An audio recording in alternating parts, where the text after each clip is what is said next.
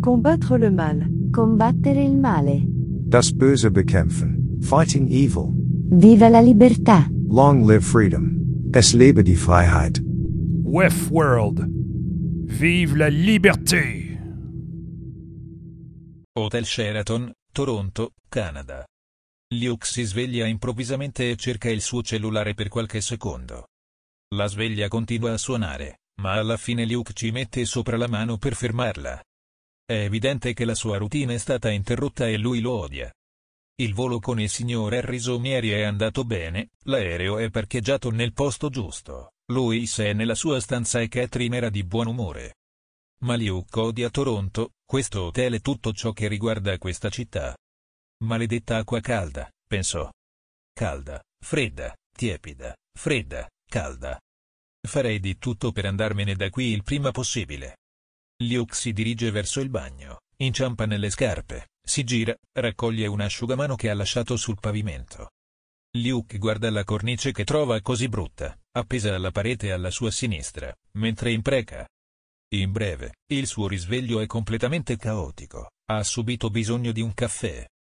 Improvvisamente uno bussa con forza alla porta della sua stanza. Luke si gira, rimane di nuovo incastrato nei suoi stessi piedi, ma prende il controllo della situazione. Toglie il chiavistello dalla serratura e apre la porta. Sì? chiede. Ciao Chewbacca, non prendi i messaggi? chiede lo sconosciuto. Ehm, no. Di solito lo fa Catherine e io non sono molto a mio agio con i telefoni. Visto che il mio cellulare funziona ancora su Steam. Davvero? chiese Luke, grattandosi il polpaccio destro. Pierre Bilodeau, 67532 Canada Inc. La nostra partenza sarà anticipata di alcune ore. Sarete ricompensati in questo senso. La compagnia si occuperà di tutte le seccature con il Transport Canada. Il suo compenso sarà raddoppiato. Luke solleva l'occhio sinistro mentre si aggiusta la maglietta con Bob Dylan. Bilodo chiede, dov'è Catherine?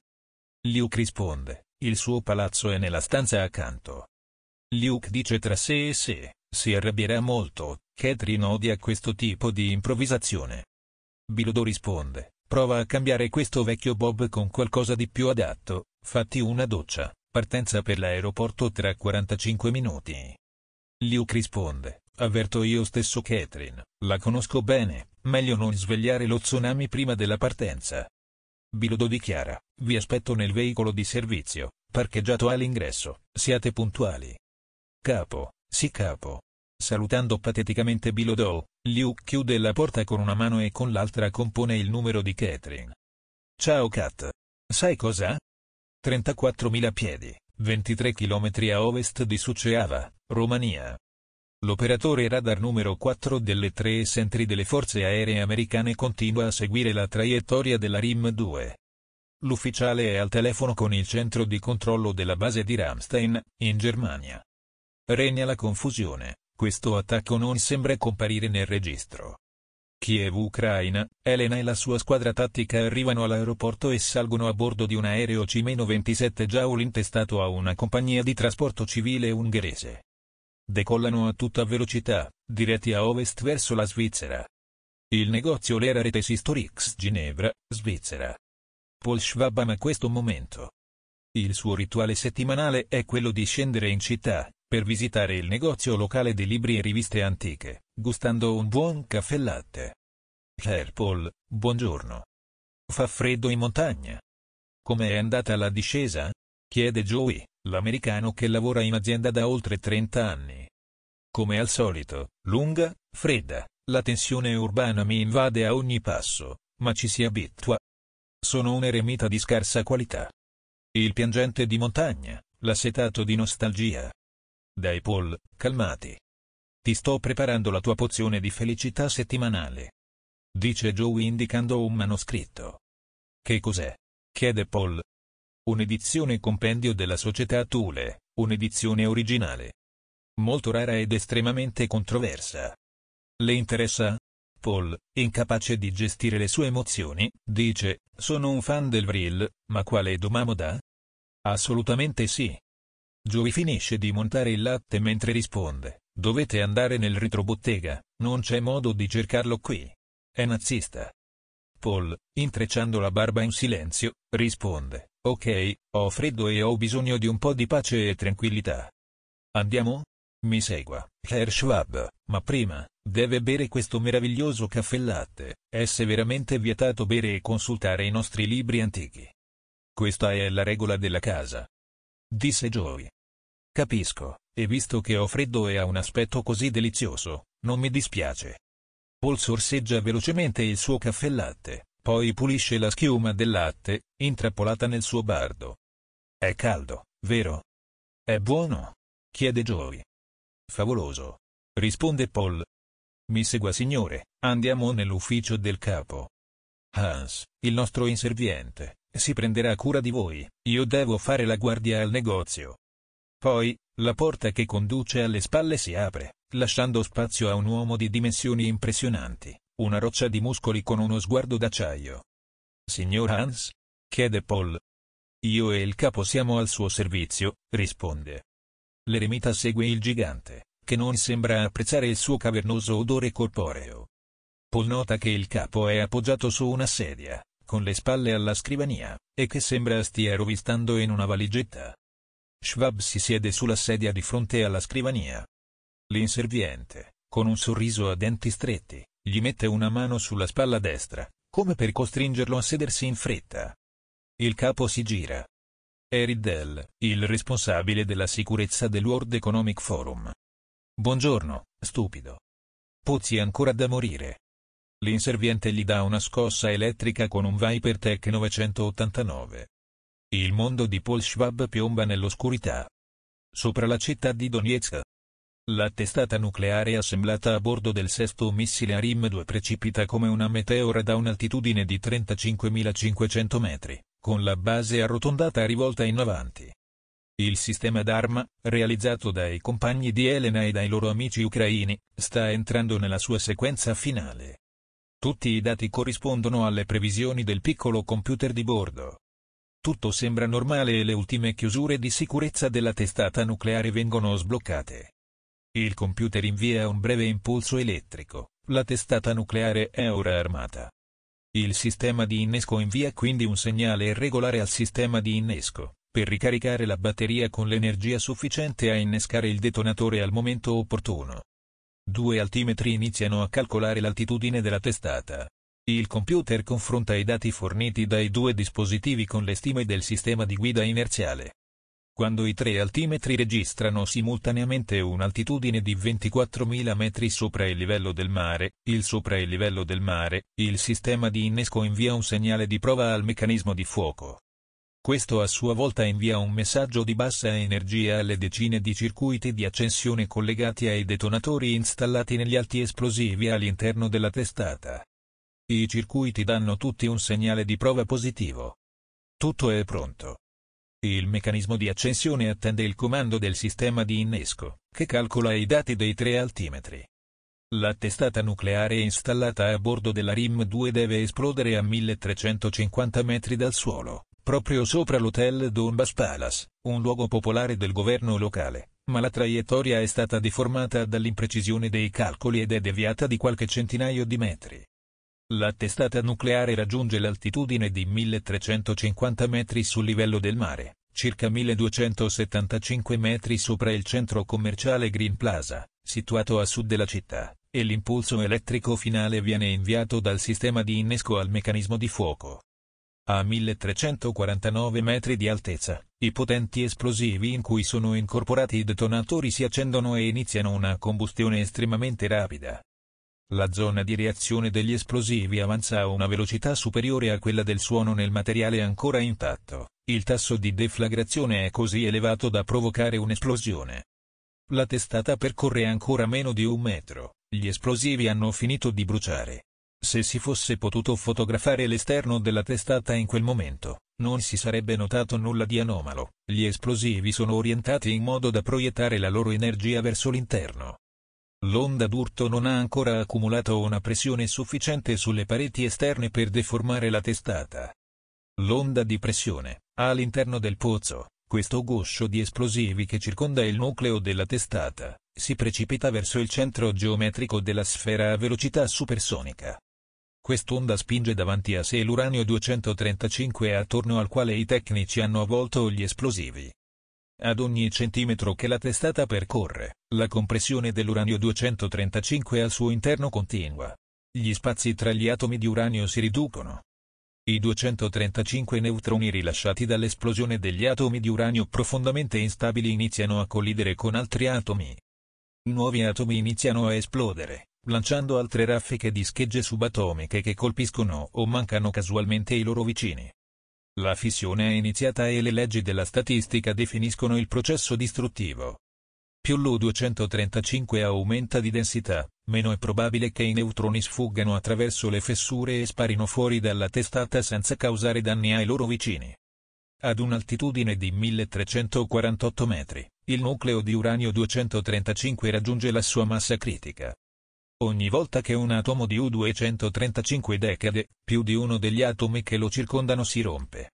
Il tasso di decadimento radioattivo inizia a raddoppiare, e poi ancora a raddoppiare, poiché le particelle subatomiche rompono gli atomi e gettano fuori altri nuclei di materiale. Lo sviluppo è esponenziale. È una reazione a catena.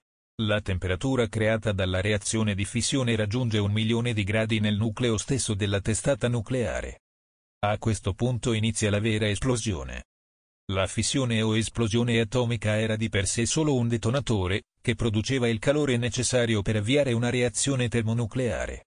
Ogni volta che lo zampillo di questo calore di un milione di gradi incontra due atomi dell'onnipresente idrogeno, i nuclei dei due atomi si fondono per formare un singolo atomo dell'elemento più pesante, l'elio poiché l'energia totale contenuta in due atomi di idrogeno supera di poco l'energia di un singolo atomo di elio. La differenza è rilasciata al momento della fusione sotto forma di energia supplementare. Questi brevi impulsi di energia sono estremamente potenti. L'onda di combustione termonucleare si propaga dal nucleo della testata a una velocità prodigiosa, trasportata dal picco di un'onda di raggi gamma di 20 milioni di gradi. L'onda di combustione termonucleare si propaga verso l'esterno del nucleo della testata ad alta velocità, trasportata dal picco di un'onda di raggi gamma a più di 20 milioni di gradi Celsius. Quest'onda di combustione colpisce l'unica barriera che la separava dall'involucro ancora intatto della testata, una coperta di uranio chiamato cuscinetto. Il ruolo del buffer è quello di assorbire e ridurre notevolmente il numero di raggi gamma proiettati verso l'esterno. Questo attenua le radiazioni prodotte dai modelli più recenti di testate russe, che sono armi relativamente pulite. A volte, con l'aumento della temperatura nel buffer, l'U238, normalmente stabile, comincia a decadere e inizia una nuova fissione. Il terzo e ultimo stadio dell'arma fissione-fusione-fissione inizia quando il buffer esplode. Quest'ultimo stadio ha più che raddoppiato la potenza esplosiva della testata di contrabbando. Gli atomi di gas presenti nell'atmosfera intorno al Sole artificiale vengono violentemente ionizzati, privati dei loro gusci di elettroni, formano una sfera di plasma in espansione che spinge l'aria non ionizzata intorno a sé a una velocità fantastica. Il confine dell'onda d'urto è chiaramente definito come i contorni di una bolla di sapone e si propaga in tutte le direzioni, prima colpisce il suolo appena sotto di esso. La terra ondeggia sotto l'urto come la superficie di Viale Posti Sceva. Il suolo si liquefa, la Terra si comporta come un liquido prima di tornare allo stato normale pochi istanti dopo. L'ondulazione sismica si irradia verso l'esterno, viaggia attraverso il terreno compatto più velocemente che attraverso l'aria. Un'onda di compressione longitudinale si combina con le onde superficiali trasversali e manda in frantumi i resti di questa zona signorile della città. La palla di fuoco che si forma all'esterno della sfera di plasma inizia a salire in aria sopra il suolo zero a una velocità di alcune centinaia di metri al secondo. In un primo momento, la palla di fuoco appare con i contorni chiaramente definiti dal leggero fronte d'urto, ora si sta deformando fino a diventare una palla di fuoco. Ora si deforma fino a diventare una palla frastagliata, provocando l'accensione e la combustione dell'aria stessa lungo il fronte di radiazione. A livello del suolo, i potenti venti, la pressione dinamica dell'esplosione, iniziano a infuriare, formando un vortice che si muove dietro l'onda d'urto a una velocità di 480 km all'ora. Il centro della città di Donetsk non esiste più. Il Cremlino, Mosca, Russia, pochi minuti dopo. Signor Presidente, un'esplosione nucleare ha appena avuto luogo nel centro della città di Donetsk. I danni sono orrendi. Vladimir Putin è furioso e ritiene che questo attacco possa far deragliare i suoi piani per continuare ad avanzare in Ucraina. Presume che dovrà affrontare forti pressioni da parte del suo staff dopo la distruzione della città. Presume che questo sia un primo attacco e che ne seguiranno altri nei prossimi minuti.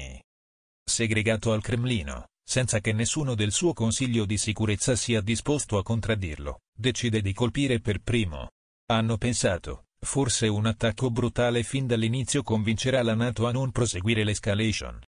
Ha intenzione di lanciare una salva di missili da crociera e balistici con armamento nucleare contro i principali centri decisionali politici e militari della Nato, per poi avanzare le sue richieste. Rimane calmo, nonostante la situazione. In un veicolo che lascia il parcheggio dell'Hotel Sheraton, a Toronto, in Canada. Buongiorno signora Royer. Piacere di conoscerla, dice Pierre Bilodeau a Catherine. La nostra partenza precipitosa è stata inaspettata, ma gestibile. Ci fermiamo al catering, per avere qualcosa da servire al nostro cliente? Dice domani. Niente affatto, la nostra partenza è quasi un'operazione di tipo militare. Decollo immediato. In ogni caso, a bordo abbiamo una riserva di cibo piuttosto consistente. Circa quattro giorni di cibo per sette persone ma noi siamo solo in quattro. Il capo vuole essere in grado di affrontare qualsiasi eventualità, dice Bilodeau. Bisogna avere un grande frigorifero a bordo della propria Global, dice Catherine.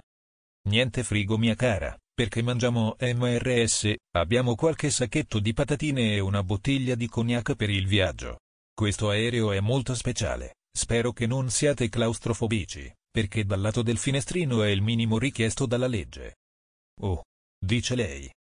Luke spiega a Catherine, ho esaminato le specifiche tecniche del Global 6500 della compagnia. È davvero un aereo molto speciale. L'hanno ricavato da un programma militare svedese, il Global Eye. Non preoccuparti, sanno quello che fanno. Ha studiato tutti i dati che mi ha inviato, signor Bilodeau, e francamente sono molto colpito e non vedo l'ora di lavorare con lei. È un onore per me e sarò all'altezza del compito. Bilodeau sorride e strizza l'occhio a Luke. Vedrai, questo volo potrebbe essere memorabile, e il capo è super cool. I documenti di sicurezza, per favore.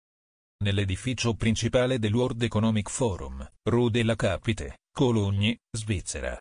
C'è una vera e propria ressa tra il personale dell'organizzazione. I dipendenti corrono di qua e di là. Fanno telefonate e mettono una moltitudine di documenti nelle scatole di trasporto. Il livello di sicurezza si alza, tutti cercano Riddell. Il dottore se è impegnato a trasferire Klaus Schwab e la sua suite medica nel rifugio sotterraneo dall'altra parte della strada.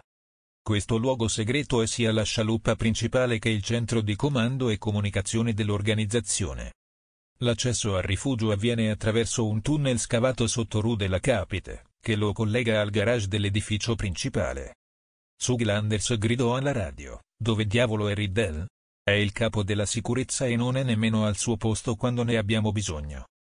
Smettila di urlare Zug, sto arrivando al garage con un regalo. Risponde sornione Riddell sul canale 16. Zug si dirige verso il camion Mercedes nero che sta entrando nel garage. Il mostro Hans scende goffamente, tra le risate a cascata di Riddell. Sei costoso da nutrire e l'altro puzza di spazzatura. Che viaggio, dice Riddell al gigante che ovviamente ha fretta di scendere dal camion a causa dell'odore. Hans risponde, impossibile mangiare con questo odore di carogna. Adesso ho fame.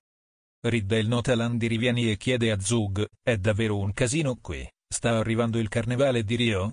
Dobbiamo dare da mangiare al mostro e lavare l'eremita. Oh sì, so dell'allarme, prima o poi doveva succedere, no? Zug è completamente scoraggiato. Hans apre la porta posteriore del camion nero, scoprendo il vecchio montanaro che si sveglia. Cosa succede? chiede Paul Schwab. Stai per fare un bagno, prima di andare da tuo fratello. E ti consiglio di essere bravo ed educato. Dice Riddell mentre getta a terra la sigaretta. Sug odia le cattive abitudini del suo collega, che risponde, si scorreggerà, ma che ci importa dell'ambiente? Poi indica l'eremita, che scende dal camion, l'incidente ambientale è lui. Hans e Riddle ridono fragorosamente e lasciano che Zug si occupi del nauseante relitto. Centro operativo del Cremlino, Mosca, Russia. Putin intende muoversi. Ma prima deve assicurarsi che questi missili raggiungano i loro obiettivi. Le difese missilistiche della Nato devono essere rese inutili, accecandole. Per fare questo, ordina l'uso di missili antisatellite russi S-550. I missili vengono lanciati e i satelliti americani di preallarme vengono trasformati in spazzatura spaziale. Poi, la famigerata unità informatica russa 74455 attiva un malware. Questa unità era rimasta dormiente e non rilevata nei sistemi informatici militari degli Stati Uniti e della NATO dopo l'hacking di SolarWinds. Sta eseguendo un attacco informatico contro i sistemi di rilevamento dei missili terrestri della NATO in Europa. Mentre il suo attacco preventivo si svolge, i missili da crociera e balistici non sono ancora stati lanciati. Il presidente russo è sicuro che la NATO riceverà il suo messaggio. Restate fuori dall'Ucraina e questa guerra non dovrà degenerare ulteriormente. Ma non è così che è stato percepito a Washington. All'insaputa di Mosca, il ciberattacco si sta diffondendo al di là degli obiettivi prefissati, congelando i sistemi di comando e controllo del Comando Strategico degli Stati Uniti, interrompendo le comunicazioni con i sottomarini nucleari statunitensi in tutto il mondo e costringendo gli equipaggi dei missili balistici intercontinentali a ricorrere a sistemi analogici ridondanti. Questi attacchi possono significare solo una cosa, un attacco nucleare russo sarebbe il prossimo passo logico. Putin sa che gli americani non hanno mai adottato una politica no first use o single goal, e forse non avrebbe creduto a loro se lo avessero fatto ma non si aspettava che il suo attacco limitato scatenasse una risposta così massiccia. Perché gli americani sono passati a DEFCON 1, togliendo i loro bombardieri a capacità nucleare e i posti di comando aerei. Ma questa non è l'unica complicazione. I governi non sono più gli unici protagonisti della guerra del XXI secolo e le azioni di attori non statali non fanno che aggravare una situazione già tesa. Assistendo agli attacchi missilistici antisatellite, il collettivo globale di hacker Anonymous, già in guerra con la Russia, sta reagendo di conseguenza disabilitando i satelliti russi e facendo scattare numerosi falsi allarmi. Sebbene abbiano dichiarato pubblicamente che tale azione equivarrebbe a un atto di guerra, i consiglieri del presidente russo invitano alla moderazione. In uno stato di crescente paranoia, Putin non è d'accordo. Gli Stati Uniti devono essere in procinto di lanciare un attacco nucleare. Sembra una follia, non sanno quanto lo costringerebbe a forzare la mano. In ogni caso, a questo punto non c'è nulla da fare. A Washington, il presidente degli Stati Uniti Joe Biden si sta precipitando al centro presidenziale per le operazioni di emergenza sotto l'ala est della Casa Bianca con il suo assistente militare, che indossa un cappello. Casabianca con il suo aiutante militare che porta la valigetta nucleare e i membri del suo gabinetto disponibili. Il comandante dello Stratcom appare sullo schermo ed esprime il suo parere, sebbene non possa confermare l'arrivo dei missili in assenza di satelliti funzionanti. I modelli di intelligenza artificiale dello Stratcom indicano che tutti gli indicatori indicano che la Russia sta lanciando i suoi ICBM in un primo attacco nucleare contro il territorio degli Stati Uniti. Prosegue, mentre parliamo. Centinaia di missili intercontinentali russi stanno probabilmente sfrecciando sopra il polo nord verso i nostri silos ICBM, le basi aeree e i porti per distruggere l'arsenale nucleare statunitense. Una volta che il nostro deterrente nucleare sarà notevolmente ridotto, la Russia sarà in grado di fare qualsiasi richiesta praticamente impunemente. Non possiamo fermare i missili in arrivo, ma possiamo far decollare i nostri ICBM verso i loro obiettivi in Russia prima che vengano distrutti. Abbiamo circa 7 minuti prima che vengano colpiti. Dovete decidere ora, usateli o perdeteli. Il presidente fa una pausa, contempla la gravità della situazione che ha di fronte, si chiede come ci sia arrivato e dagli ultimi ordini. A Mosca, il presidente Putin prende la sua decisione. Esegue un attacco preventivo alle città della Nato. Poiché le armi nucleari statunitensi sono già in arrivo, non ha bisogno di usare le testate russe contro i silos dei missili intercontinentali americani, i porti dei sottomarini e le basi dei bombardieri dove si trovano le armi nucleari statunitensi, o almeno così pensa. In realtà, gli ICBM statunitensi non hanno mai lasciato i loro silos di lancio. Il presidente degli Stati Uniti ha deciso di non lanciarli finché non avrà maggiori informazioni. L'attacco massiccio dell'arsenale nucleare strategico russo è definitivo. Tutte le unità vengono attivate e i missili volano verso i loro obiettivi in Europa e Nord America. Putin osserva attentamente, in un silenzio mortale, l'andamento delle operazioni sui tre schermi che sovrastano il centro operativo. L'aiutante di campo del presidente e il suo portavoce, Peskov, vanno a trovarlo. Con discrezione, Peskov chiede a Putin, Signor Presidente, desidera rimanere qui o preferisce partire per Yamanon? Questo centro e il suo personale saranno distrutti tra circa 35 minuti. Nel caso in cui volesse andarsene, dovrebbe farlo immediatamente. Fine dell'episodio 3. Ecco ora la domanda per il sondaggio, relativa a questo episodio. Il presidente Putin dovrebbe lasciare il centro operativo di Mosca? Sì o no?